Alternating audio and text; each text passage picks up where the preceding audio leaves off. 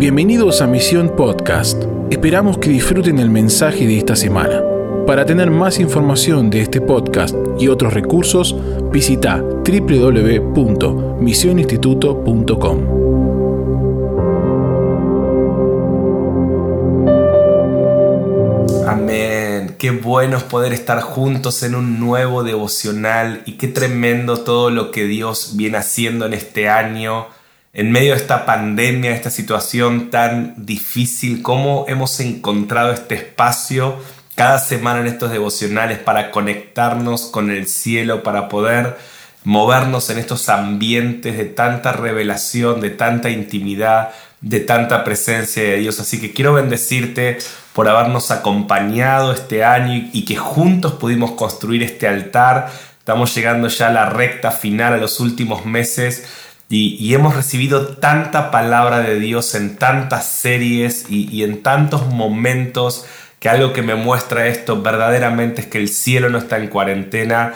que hay, hay, un río de revelación fluyendo para todos los hambrientos, así que quiero declarar sobre tu vida que tu hambre no va a faltar, que tu adoración y que esa expectativa y ese deseo intenso por comer la palabra de Dios, como decía Jesús, no solo de pan vivir el hombre, sino de toda palabra que sale de la boca de Dios, este hambre va a ser correspondida por el cielo y viene mucho más para tu vida, así que estoy súper emocionado por todo lo que Dios viene haciendo con nosotros. Y hoy quiero empezar una nueva serie para este mes de noviembre que va a ser tremenda y le hemos puesto el carácter de un precursor. Siento que Dios está levantando una generación de precursores, mensajeros, que comen el mensaje, como dice Apocalipsis 10, pero que profetizan, que declaran, que predican el Evangelio del reino, que viven la cultura del reino, que preparan a la iglesia para sostenerla en pie, que viven como hijos conectados con el Padre. Pero hoy quiero empezar a hablarte en esta serie de un aspecto fundamental de estos precursores que es el ser, que es el carácter. Y me emociona porque hoy voy a hablar de un aspecto del carácter de un precursor, pero durante todo este mes distintos eh, miembros del staff de misión, líderes de misión, van a estar compartiendo áreas del carácter de un precursor. Vamos a hablar del sermón del monte como la constitución del reino de los cielos y como una operación, una cirugía de carácter y de corazón que Dios hace sobre sus hijos, que Jesús hizo en este sermón de Mateo 5, 6 y 7. Vamos a hablar de cómo formar un carácter que pueda sostener en el tiempo todo lo que Dios está haciendo y va a hacer. Así que te animo a que te pegues a esta serie. Sé que por momentos va a incomodar tu carne lo que Dios te va a hablar, pero va a fortalecer tu espíritu. Por momentos te vas a sentir confrontado, pero como venimos de una serie de la paternidad de Dios, te vas a sentir amado y todo lo que Dios te, te confronte nunca va a ser para avergonzarte, siempre va a ser para transformarte. Cuando vivimos como hijos podemos entender esta realidad. Entonces, quiero hablarte del carácter de un precursor. Creo que Dios eh, en este año está produciendo un, un, avivamiento interior, un avivamiento en el ser. Por muchos años profetizamos que venía sobre el cuerpo de Cristo un avivamiento de profundidad. Mientras muchos buscan cantidad, Dios sigue comprometido con la profundidad. Mientras muchos quieren llenar los templos de gente, Dios quiere llenar a la gente de Cristo, personas profundas que viven en profundidad el Evangelio del Reino, son mucho más efectivas para alcanzar a otros que personas superficiales. El reino de Dios no son un montón de superficiales, son personas que han sido transformadas de adentro hacia afuera y para eso tenemos que mirar nuestro interior. Estamos en un tiempo, en este año tan difícil donde Dios frenó la actividad. Recuerden cómo empezó este año. Si frena tu actividad, que crezca tu intimidad. Dios dijo, voy a eh, voy a detenerlos un poco de mirar hacia afuera, quiero que empiecen a mirar hacia adentro. El carácter, el ser, es el secreto de un avivador, de un precursor, es la clave de un precursor y de eso queremos hablarte en esta serie. El ser es el combustible del hacer el ser, el carácter, los principios de, carácter, son, son, la integridad, estos, estos aspectos son el combustible del hacer. Vos podés tener ministerio, podés tener dones, podés tener un llamado, pero es como un auto, como un carro que si se queda sin combustible se detiene y no va a ningún lado. El carácter es lo que te mantiene, es lo que mantiene el, ministerio, lo que mantiene los dones, lo que mantiene el hacer eh, avanzando y lo que transforma al final eh, la realidad, los sistemas donde Dios nos pone, porque de vuelta, el ser, me gustaría que anotes esto por ahí, el ser es el combustible de lo que hacemos y lo que determina nuestra efectividad. Bíblicamente, la integridad determina tu efectividad.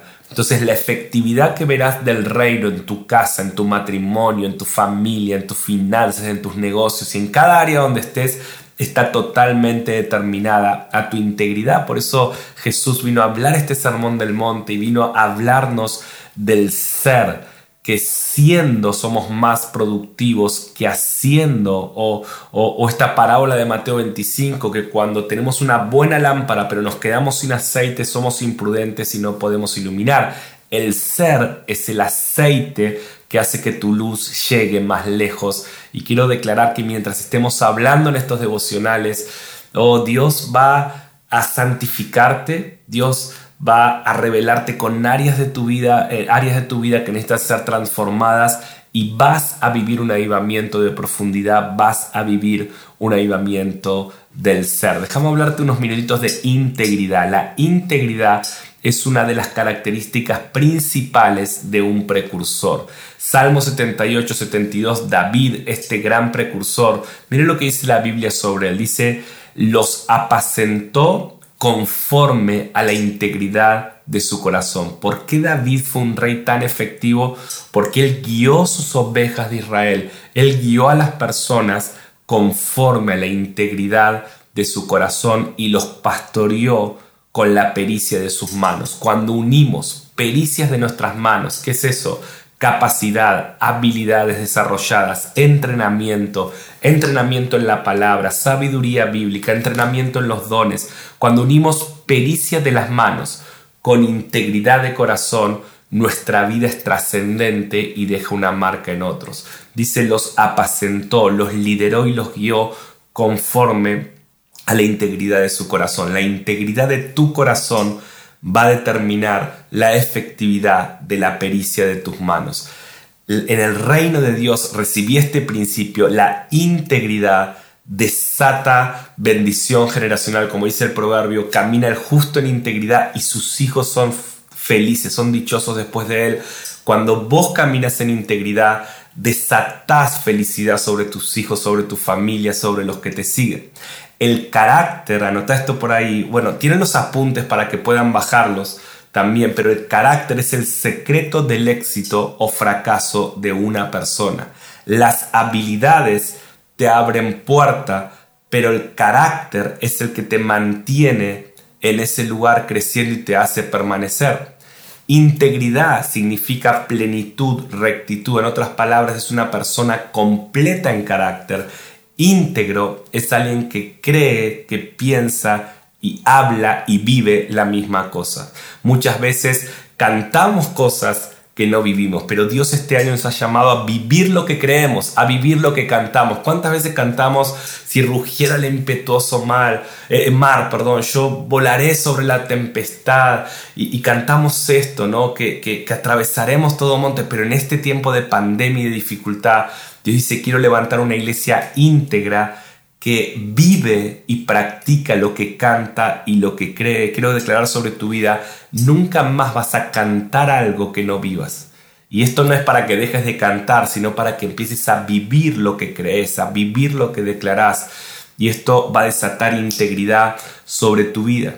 Le dice Dios a Salomón, el hijo de David, en Primera Reyes 9 y 4 y 5, dice, Presta atención, si anduvieres delante de mí como anduvo David tu padre, en integridad de corazón y en equidad, haciendo las cosas que yo te he mandado, guardando mis estatutos y mis decretos, yo afirmaré tu trono de tu reino sobre Israel para siempre, como hablé a David tu padre, diciendo no faltará varón ni descendencia en el trono de Israel. O sea, andar en integridad eh, hace que tu vida deje una huella perpetua. La integridad produce un efecto en tus generaciones para siempre, dice acá. Cuando vos andás en integridad de corazón, lo que sucede es que Dios afirma tu trono, Dios afirma tu llamado, Dios afirma tu vida. La integridad te hace una persona estable. La persona de doble ánimo es una persona que no presta atención al carácter, a la santidad, a la obediencia, a la integridad. Escucha, una de las mayores expresiones del carácter de un precursor y de eso quiero hablarte en, este, en esta primera sesión del carácter de un precursor. Vamos a hablar de varias áreas del carácter, pero hoy quiero hablarte de una de las mayores expresiones del carácter de un precursor y de su integridad, que es la humildad.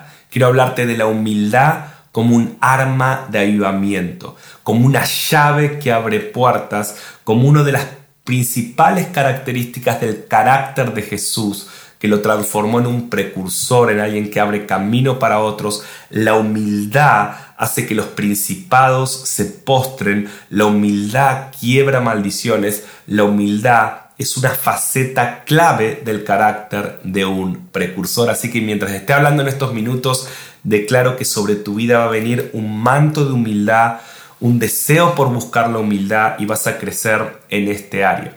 Proverbios 22.4 dice así, Proverbios 22.4. Dice riquezas, honra y vida. Presta atención y, y si querés declararlo conmigo ahí en tu casa. Riquezas, honra y vida son la remuneración de la humildad y el temor de Jehová. Hoy agarra esta palabra es para tu vida. Riquezas, honra y vida vienen sobre la persona humilde y que tiene temor de Jehová. Dos características claves del carácter. Hoy te voy a hablar de la humildad, pero la humildad y el temor de Jehová, cuando una persona camina en humildad, que es en dependencia de Dios, vamos a hablar qué es la humildad, cuando una persona camina considerando al otro como superior a sí mismo, buscando el bienestar del prójimo, cuando una persona es humilde, eh, cuando una persona es mansa, cuando una persona es quebrantada, cuando una persona es dependiente de Dios, no autosuficiente, cuando una persona es humilde y tiene temor de Jehová en su carácter, en todo lo que hace, que es integridad, Temor de Jehová e integridad son sinónimos bíblicos. O sea, el íntegro es una persona que es completa porque tiene temor y conciencia de Dios en todo lo que hace. Dice que esas personas van a recibir riqueza, honra y vida. La humildad es una de las características que más me enamoran de Jesús. La humildad es una característica de Jesús en su primer venida, pero también en su primera en su segunda venida. En su primer venida como ese siervo, ese cordero humilde que fue, eh, que se entregó al, matadero de Isaías 53. Eh, pero también en la segunda venida vemos en Salmo 45, este salmo que dice es el más hermoso de los hijos de los hombres, un salmo que describe la gloria del que ha de venir. Miren lo que dice Salmo 45, 4, dice, en tu gloria Jesús, sé prosperado cabalga. Recuerdan que en Apocalipsis 19 Jesús viene cabalgando en ese caballo blanco como un jinete, ya no con una corona de espinas, sino con una corona de diademas de diamantes, en su muslo escrito Rey de Reyes. Pero acá eh, el salmista nos agrega algunas características más de la perspectiva de Apocalipsis 19 de la segunda venida de Cristo. Dice, cabalga sobre palabra de verdad y de humildad cabalga sobre palabra de verdad y de humildad y de justicia, y tu diestra te enseñará cosas terribles. Cuando tanto el salmista como el profeta, como Juan, eh, ven esa segunda venida de Cristo, dice, está, está cabalgando en palabras de verdad, de justicia, pero de humildad. La humildad es una llave de un precursor, es clave para el carácter de un precursor. En Filipenses 2.8 dice, estando en la condición de hombre, se humilló a sí mismo, haciéndose obediente hasta la muerte y muerte de cruz. La obediencia es una evidencia de humildad. Tu obediencia a tus pastores, tu, obediencia a tus autoridades, tu obediencia a Dios que se refleja en tu obediencia a las personas que Dios puso sobre tu vida, la obediencia es una característica, e-, es un fruto del carácter humilde. En el mundo, este valor de la humildad está desprestigiado. De hecho, llaman tontos a los obedientes a los, a los que se sujetan a Dios, a los que se sujetan a sus autoridades. Pero en el reino, la humildad es una bomba atómica que deshace principados, potestades. Y te voy a mostrar al final que la humildad es una llave de avivamiento, es un arma de avivamiento. Y la humildad es una característica del carácter de un precursor que puede traer el cielo a una ciudad. Y por eso Jesús era tan humilde. Y dice en su segunda venida, eh, cabalga en palabra de humildad. En su primer venida se humilló a sí mismo y obedeció hasta la muerte hasta la muerte. Pero ¿hasta cuánto me tengo que humillar? Se humilló hasta lo sumo y se hizo obediente hasta la muerte. Este versículo me encanta. Mateo 11, 28 al 30 dice, Venid a mí los que estéis trabajados y cargados, y yo os haré descansar. Llevad mi yugo sobre vosotros y aprended de mí, que soy manso y humilde de corazón que soy manso y humilde de corazón, y hallaréis descanso para vuestras almas, porque mi yugo es fácil y ligera mi carga. La única vez que Jesús dice aprendan de mí, no dice aprendan de mí a sanar enfermos, aprendan de mí a dar tremendos sermones, dice aprendan de mí, no a hacer algo, sino a ser manso y humilde y hallarán descanso para su alma. Presten atención a esto, la humildad cuando una persona desarrolla humildad, encuentra un descanso interno que lo guía a la plenitud. La humildad te da descanso. Tiene una persona humilde, ser una persona quebrantada, te da descanso. Dice el Salmo 22.6, comerán eh, los humildes y serán saciados. Lo mismo que dice Jesús, dice, si sos manso y humilde, vas a recibir descanso para tu alma. Esta perla perdida en, el mundo moderno, el descanso, la paz, la humildad trae paz, el orgullo trae ansiedad, la altivez, la falta de dependencia, la falta de quebranto delante de Dios te hace ansioso, te hace depresivo, te saca la paz. Pero Dios dice, cuando aprendes de mí, Jesús dice, humildad y mansedumbre, oh, vas a hallar descanso para tu alma, humildad y mansedumbre eh, nos dan descanso. Entonces quiero hablarte de tres declaraciones y, en esta última parte del devocional quiero hacer tres declaraciones sobre la humildad. Declaración número uno, la humildad te mantiene dependiente. La humildad mantiene tu corazón eh, sensible. La humildad deja que tu corazón sea como un cemento moldeable para que Dios pueda darle su forma y edificar algo. La humildad es como el barro en las manos del alfarero y Dios puede darle su forma a las vidas de personas que caminan en humildad. Eh, el orgullo te corrompe, el orgullo te corrompe. Ser humilde es ser vulnerable delante de Dios. Dios opera donde hay vulnerabilidad, ya que ésta genera quiebre de ego y dependencia del Padre. Dios quiere hacerte dependiente. ¿Por qué Dios nos lleva a los desiertos? ¿Por qué Dios permite una pandemia mundial? ¿Por qué Dios nos hace atravesar tribulaciones y dice la palabra que a través de las tribulaciones entramos al reino de Dios? Porque los desiertos quiebran tu ego, quiebran tu autosuficiencia. Cuando no buscas a Dios por las buenas, lo tendrás que buscar por las pruebas. Si vos no te humillás, Dios tiene que quebrantarte porque Dios no puede dejar tu corazón duro, porque un corazón duro es impermeable al obrar de Dios, pero cuando tu corazón está dependiente, cuando tu corazón está humilde, cuando hay hambre en tu interior, deseo de ser transformado, eh, eh, en esos momentos Dios puede obrar con todo su poder sobre tu vida. mira esta declaración, el éxito alimenta tu ego, pero los desiertos alimentan tu humildad. Por eso la palabra dice que el que quiera ser mi discípulo, que tome su cruz, se niega a sí mismo. O sea, la vida en Cristo no es una vida cómoda. Para la comodidad tendrás la eternidad. La vida en Cristo es incómoda, pero esa incomodidad transforma tu ser y hace que tu vida pueda ser moldeable y que Dios pueda hacer su obra en tu vida. Necesitamos aprender a vivir en humildad Necesitamos aprender a humillarnos y a quebrantarnos por nuestra propia eh, voluntad para que Dios no tenga que estar metiéndonos en estos desiertos. Por eso eh, la humildad te hace dependiente y si vos cultivas un carácter humilde, oh Dios, va a ser algo tremendo con tu vida. Si te mantienes dependiente de Dios todo el tiempo, no habrá lugar para el orgullo. Tus debilidades son un recordatorio de cuánto necesitas su gracia. Tus, no sé si ustedes tienen recordatorios en el celular, cuando te recuerda algo, pagar la cuenta esta o llamar a tal persona en su cumpleaños. Bueno, tus debilidades son como una alerta, un recordatorio de parte de Dios de cuánto necesitas su gracia.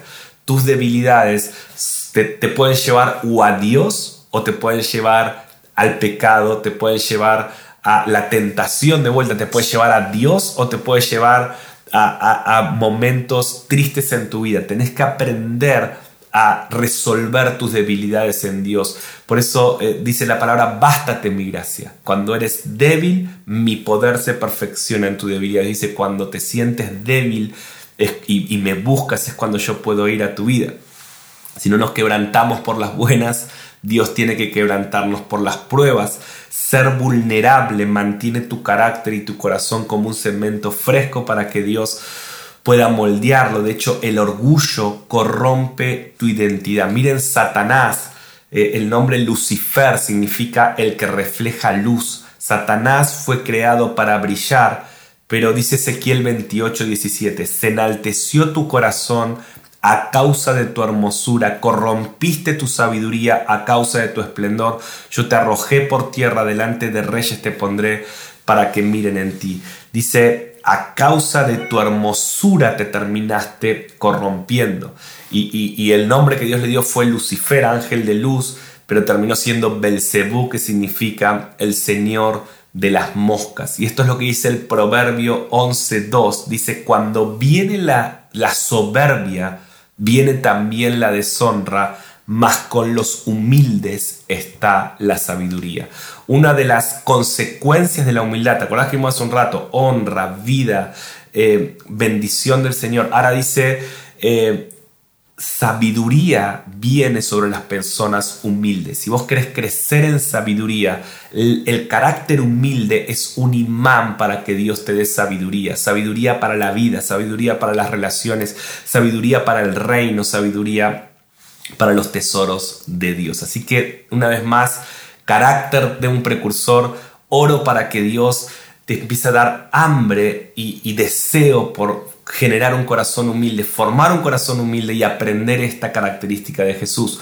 Número dos, la humildad te da autoridad. Cuando Dios quiere levantarte, lo primero que hace es quebrantarte. ¿sí? El quebranto, cuando Dios te lleva a tus rodillas, cuando Dios te lleva a la dependencia, cuando Dios te lleva al hambre, cuando Dios te lleva a esos momentos de decir, Señor, separado de ti nada puedo hacer, el quebranto es el primer paso que produce Dios en tu vida cuando quiere levantarte. Dice el Proverbio 15:33, el temor de Jehová es enseñanza de sabiduría y la honra precede a la humildad. Oh, mis hermanos, crezcamos en humildad y veremos cómo Dios nos va a promover. El Salmo 147.6 dice, Jehová exalta a los humildes y humilla a los impíos hasta la tierra.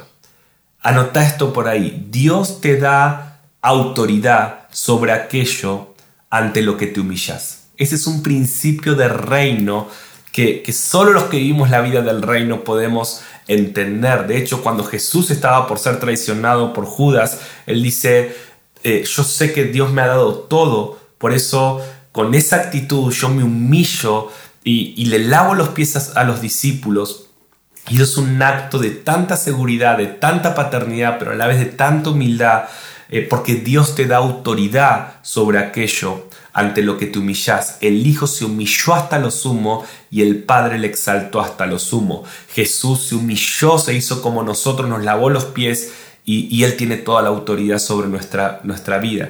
¿Qué hago cuando alguien me lastima? Lo sirvo y me humillo. ¿Qué hago cuando un enemigo me pega en una mejilla? Pongo la otra mejilla. ¿Qué hago cuando alguien no ve el oro en mí? Yo veo el oro en él. Yo ya he contado en otras enseñanzas cuando Nicodemo se enoja con Jesús y dice, ¿quién eres? ¿De dónde has salido? Y Jesús ve el oro en él y le abre los ojos. Abrimos los ojos de los ciegos cuando nos humillamos ante ellos. La humildad es un arma de destrucción masiva para los principados, para las potestades. La humildad desata el poder del cielo sobre la tierra. La humildad eleva nuestras vidas para poder estar cerca de nuestro Padre. Esto es lo que dice Job 5.11.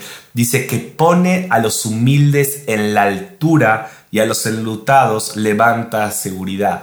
La humildad te promueve. La humildad te eleva a otra perspectiva gloriosa. Lucas 1.52 dice, quitó de los tronos a los poderosos y exaltó a los humildes. La humildad te exalta. Eh, eh, en los últimos tiempos, aun cuando Cristo venga en el milenio, los humildes van a gobernar. La humildad, que es una característica tan menospreciada por el mundo, y todo el mundo se jacta de poder y de autosuficiencia, pero los humildes, los dependientes, los quebrantados, son los que van a gobernar junto a Cristo. Dice que Él exalta, entroniza a los humildes, Él le da autoridad a los humildes para transformar el, que es humilde desata un poder de transformación en los ambientes. Escucha bien esto. Las situaciones adversas no cambian por tener la razón, pero sí por tener autoridad. Si vos querés transformar algo, sea tu iglesia, sea tu ciudad, tu familia, lo que necesitas no es tener la razón, no siempre tener la razón transforma todo, sino tener autoridad es lo que transforma y la autoridad viene por la humildad. La autoridad viene por la humildad. En el reino, la autoridad, o sea, la humildad, tiene mucho más poder que la razón. Jesús no transformó nuestras vidas con lógica, con razonamientos. Él tenía la razón, nosotros estábamos muertos en nuestros pecados y delitos, pero se humilló, nos lavó los pies y nos transformó. Tener razón no soluciona los conflictos, tener humildad y autoridad sí. Por eso mi pregunta es, ¿querés que Dios te dé autoridad sobre tu iglesia, sobre tu generación, sobre tu nación, sobre tu familia? Tenés que humillarte.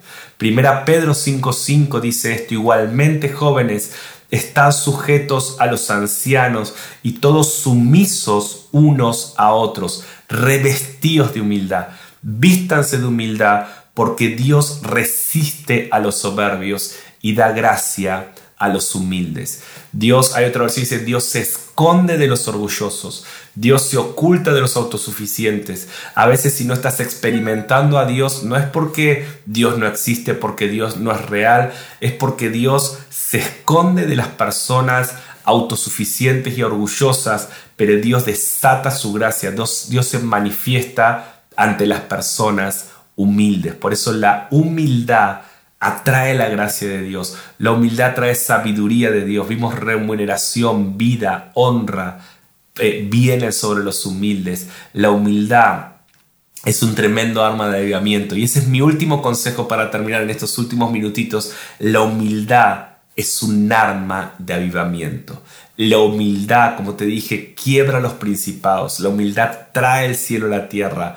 La humildad te posiciona para ser un avivador. Dice segunda Crónica 7:14, si se humillare mi pueblo, si se humillare mi pueblo, humildad, sobre el cual mi nombre es invocado, que me invocan adoración y oran oración dependencia y buscan mi rostro intimidad y se convierten de sus malos caminos arrepentimiento, entonces yo oiré desde los cielos, perdonaré sus pecados y sanaré su tierra. Y, este texto empieza así, se humillar en mi pueblo. Cuando el pueblo de Dios se humilla, eh, se posiciona para ver a Dios sanar la tierra. Dios sana las casas, las familias, las ciudades de los humildes. La humildad del pueblo de Dios manifestada en que en adoración, en oración, en buscar su rostro. La oración es una de las mayores muestras de nuestra humildad, porque Oramos cuando somos dependientes. Los autosuficientes no oran, creen que pueden solo. Pero la iglesia que ora día y noche, la iglesia de los últimos tiempos, como te decía, va a orar día y noche porque va a reconocer a través de tanto quebranto, de tantas situaciones difíciles, que sin Dios no podemos.